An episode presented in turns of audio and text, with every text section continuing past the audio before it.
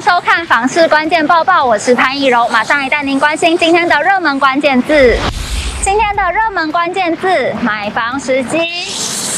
相信很多持续在关心买房资讯的民众都很纳闷，到底什么时候才是最佳的买房时机呢？到底是应该要早一点买才能抢到好的物件，还是应该要持续关心房市的资讯，晚一点再下手呢？今天就来关心到日前有一个网友分享自己的经验，说他朋友这辈子做过最正确的选择，就是在两三年前买下了一间屋子。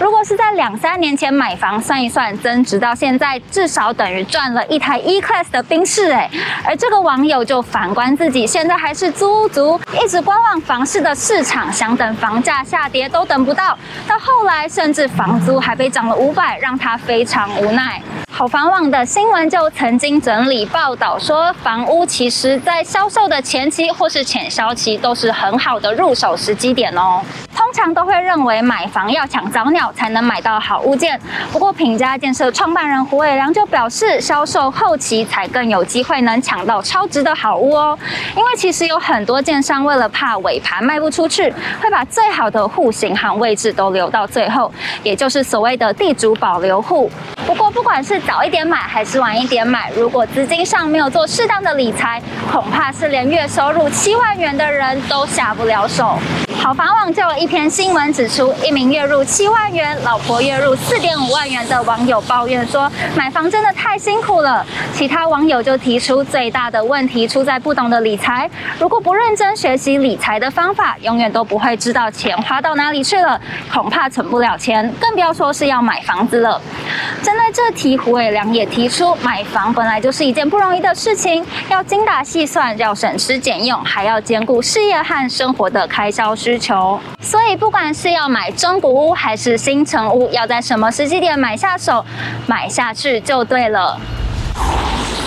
精选新闻来关心到现在的房价这么高，未来有没有可能向下呢？就有专家提出，可以关注这项重要的观察指标。金融研讯院针对了不动产提出了分析，提到可以观察住宅的房价租金比变化。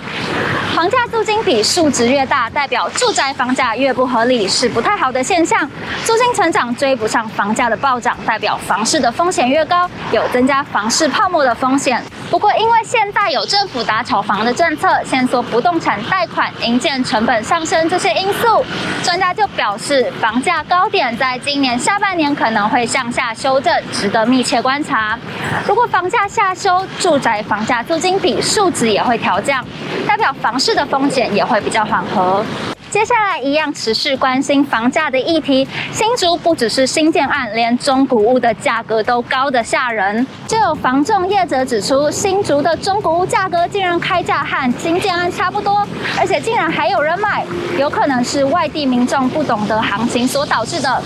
全球之不动产情报室总监陈敏成表示，目前房市青黄不接，多空互见，区域机能发展和房价不匹配的地方都要多留意。新竹的房价是高的吓人，那彰化的房价表现又是怎么样呢？虽然彰化不是传统的房市热区，但是因为临近台中，会因为西磁效应接收到台中的万亿买盘。如果以同样三四房的产品来看，目前台中七屯区已经有新建案是冲上七字头，彰化就算是中正路商圈这种蛋黄区，房价顶多三到四字头，价格还是具有一定的吸引力。供需平衡导致房价是一涨难跌，这几年更是吸引了不少建商推案，而这些都是彰化房价维持高档的关键哦。提醒对彰化有兴趣的民众要持续关注发展。今天的买房卖房，我想问，有一位网友贴出了这样的一张格局图，